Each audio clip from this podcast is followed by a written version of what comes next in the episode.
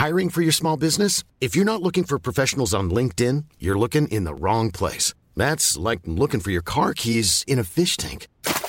LinkedIn helps you hire professionals you can't find anywhere else, even those who aren't actively searching for a new job but might be open to the perfect role. In a given month, over 70% of LinkedIn users don't even visit other leading job sites. So start looking in the right place. With LinkedIn, you can hire professionals like a professional. Post your free job on linkedin.com slash people today. Eu sou Mário Persona e essas são as respostas que eu dei aos que me perguntaram sobre a Bíblia. Você escreveu perguntando sobre a ordem em que os dons são apresentados em 1 Coríntios 12, 28, e se essa ordem em que eles são apresentados significaria que uns dons são mais importantes que outros.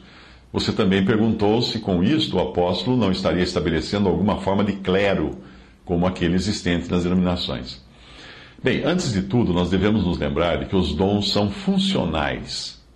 E, aliás, a palavra dons, aí no capítulo 12 de, de, de 1 Coríntios, uh, seria corretamente traduzida por manifestações espirituais e não dons, no mesmo sentido de Efésios 4, porque lá são efetivamente dons. Então, apesar de, de, tudo, nós devemos nos lembrar de que os dons são funcionais e quando falamos da sua importância, nós não podemos uh, confundir com a importância dos membros no corpo de Cristo, que são as pessoas.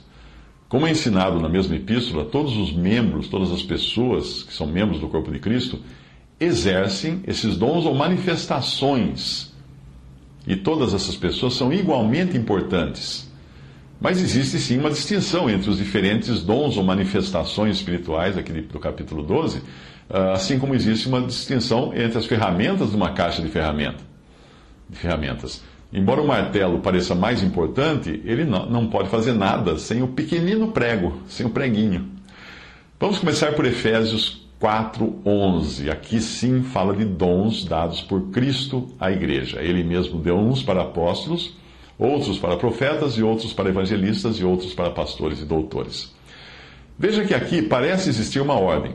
Há também um detalhe: o versículo não, não diz que ele deu dom de apóstolo a uns e a outros deu dom de profeta, etc. Mas ele deu uns às pessoas para apóstolos, para serem apóstolos e outros para serem profetas. Portanto, aqui indica que Cristo uh, não, não apenas capacitou pessoas, como é o caso de, de 1 Coríntios 12. Aqui, ele deu às próprias pessoas visando a capacitação. Na ordem, os apóstolos vêm primeiro, nessa ordem dos dons de Efésios 4. Vêm primeiro os apóstolos, porque eles tiveram contato com o Senhor pessoalmente e foram escolhidos por ele. Então não há como negar que eles são os mais importantes nessa ordem. Os profetas vêm em seguida, porque foram eles que falaram aos crentes da parte de Deus, quando ainda não existia a palavra de Deus no Novo Testamento, ou do Novo Testamento uh, disponível. Eles também nos legaram o Novo Testamento. Alguns dos apóstolos foram também profetas nesse sentido. Naquele tempo, do início da igreja, uh, os, os, cristãos não podiam falar assim, vamos abrir em 1 Coríntios, vamos abrir em Efésios, porque não existiam essas coisas. Eles tinham que esperar a manifestação uh, da profecia vinda de Deus diretamente pelos profetas que estavam reunidos ali. Estes dois dons já não existem, porque eles foram responsáveis por estabelecer os fundamentos, o alicerce da casa de Deus. Uma vez feito o alicerce, o que vem em seguida são apenas as pedras, as paredes. Ninguém coloca uma pedra do alicerce na parede. Então foi necessário que antes existissem apóstolos para receber o ensino diretamente do Senhor e aí nomear ofícios na igreja. Os ofícios que os apóstolos nomeavam eram os de anciãos que, ou, e também diáconos. Não eram dons, eram ofícios. E também foi preciso que existissem os profetas da igreja para que Deus falasse através deles tanto no tempo quando não existia o Novo Testamento completo, como também quando foi necessário escrever o Novo Testamento para deixá-lo conosco, para nós agora termos a palavra de Deus completa. A ordem, então, lá em Efésios 4, continua. Em seguida, em seguida vem os evangelistas. E os evangelistas são mais importantes que os outros? Bem, é com eles que começa tudo. Eles são importantes porque sem eles não faria sentido ter pastores e doutores ou mestres para apacentar, respectivamente, apacentar e ensinar as ovelhas. Você precisa ter primeiro o evangelista. Em Atos 11, de 19 a 30, você encontra todos esses dons em pleno funcionamento e plena ordem. E é bom entender que esses dons têm um aspecto universal. Eles foram dados à igreja como um todo e não de forma limitada a uma assembleia local. A sua pergunta seguinte é sobre o significado do dom de governos ou da manifestação de governos, lá em 1 Coríntios 12, 28. Diz assim: E a uns pôs Deus na igreja, primeiramente apóstolos, e em segundo lugar profetas, em terceiro doutores, e depois milagres, depois dons de curar, eh, ou manifestações de curar, depois socorros, governos, variedade de línguas.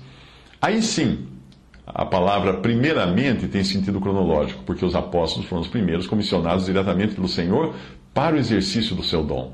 Faça uma busca por apóstolo no, site respondi.com.br para você ver mais sobre o papel deles. Repare que evangelistas não aparecem aqui nessa lista de 1 Coríntios 12, porque aqui ele está falando da igreja em funcionamento, ou seja, pressupõe-se que os que estão ali já tenham tido contato com o evangelista que lhes pregou o evangelho. Estas listas de manifestações aqui não são completas, mas os dons ou manifestações aparecem de diferentes maneiras em diferentes partes do Novo Testamento, conforme o contexto de cada epístola.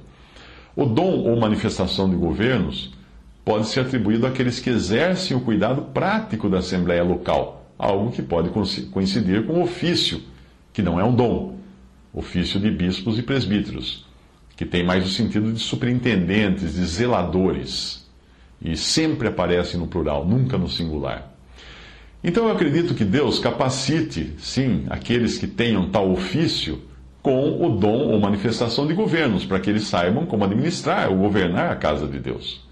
Mas nada disso tem o sentido de um clero, como havia no Antigo Testamento e ainda prevalece na maioria das denominações religiosas cristãs. Lembre-se de que nas epístolas de Pedro nós encontramos todos os crentes como sacerdotes, com iguais privilégios e igual acesso a Deus.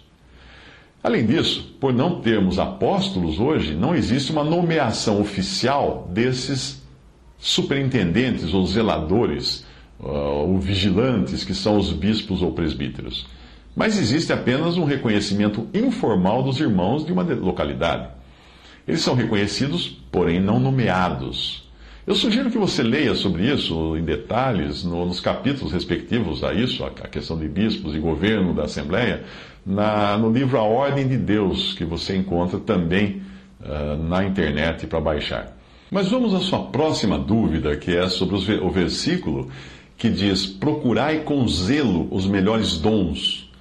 Uh, você pergunta como poderíamos procurar aquilo que nos é dado por Deus, independente, independente de nossa própria vontade.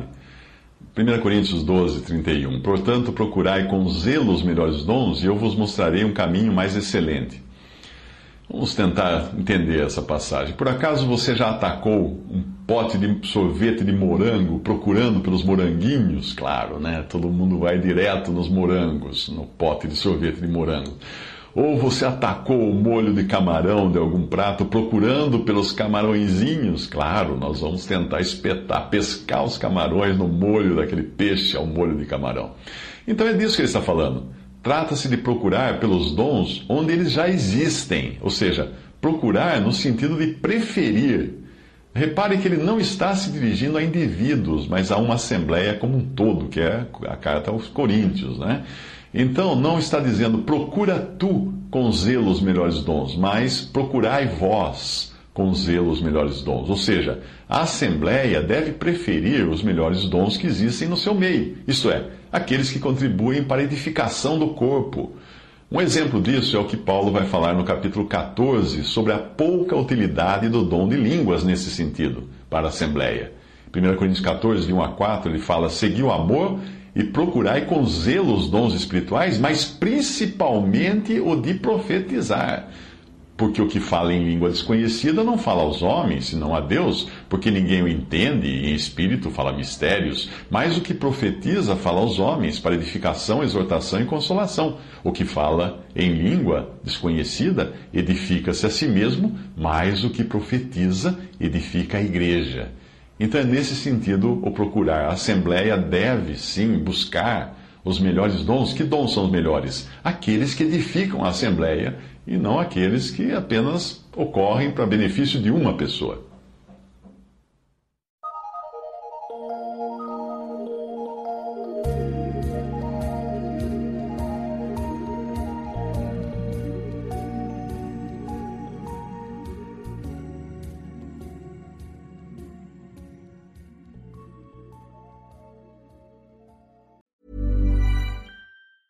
A lot can happen in the next three years. Like a chatbot may be your new best friend. But what won't change? Needing health insurance. United Healthcare Tri Term Medical Plans are available for these changing times. Underwritten by Golden Rule Insurance Company, they offer budget friendly, flexible coverage for people who are in between jobs or missed open enrollment. The plans last nearly three years in some states, with access to a nationwide network of doctors and hospitals. So, for whatever tomorrow brings, United Healthcare Tri Term Medical Plans may be for you. Learn more at uh1.com.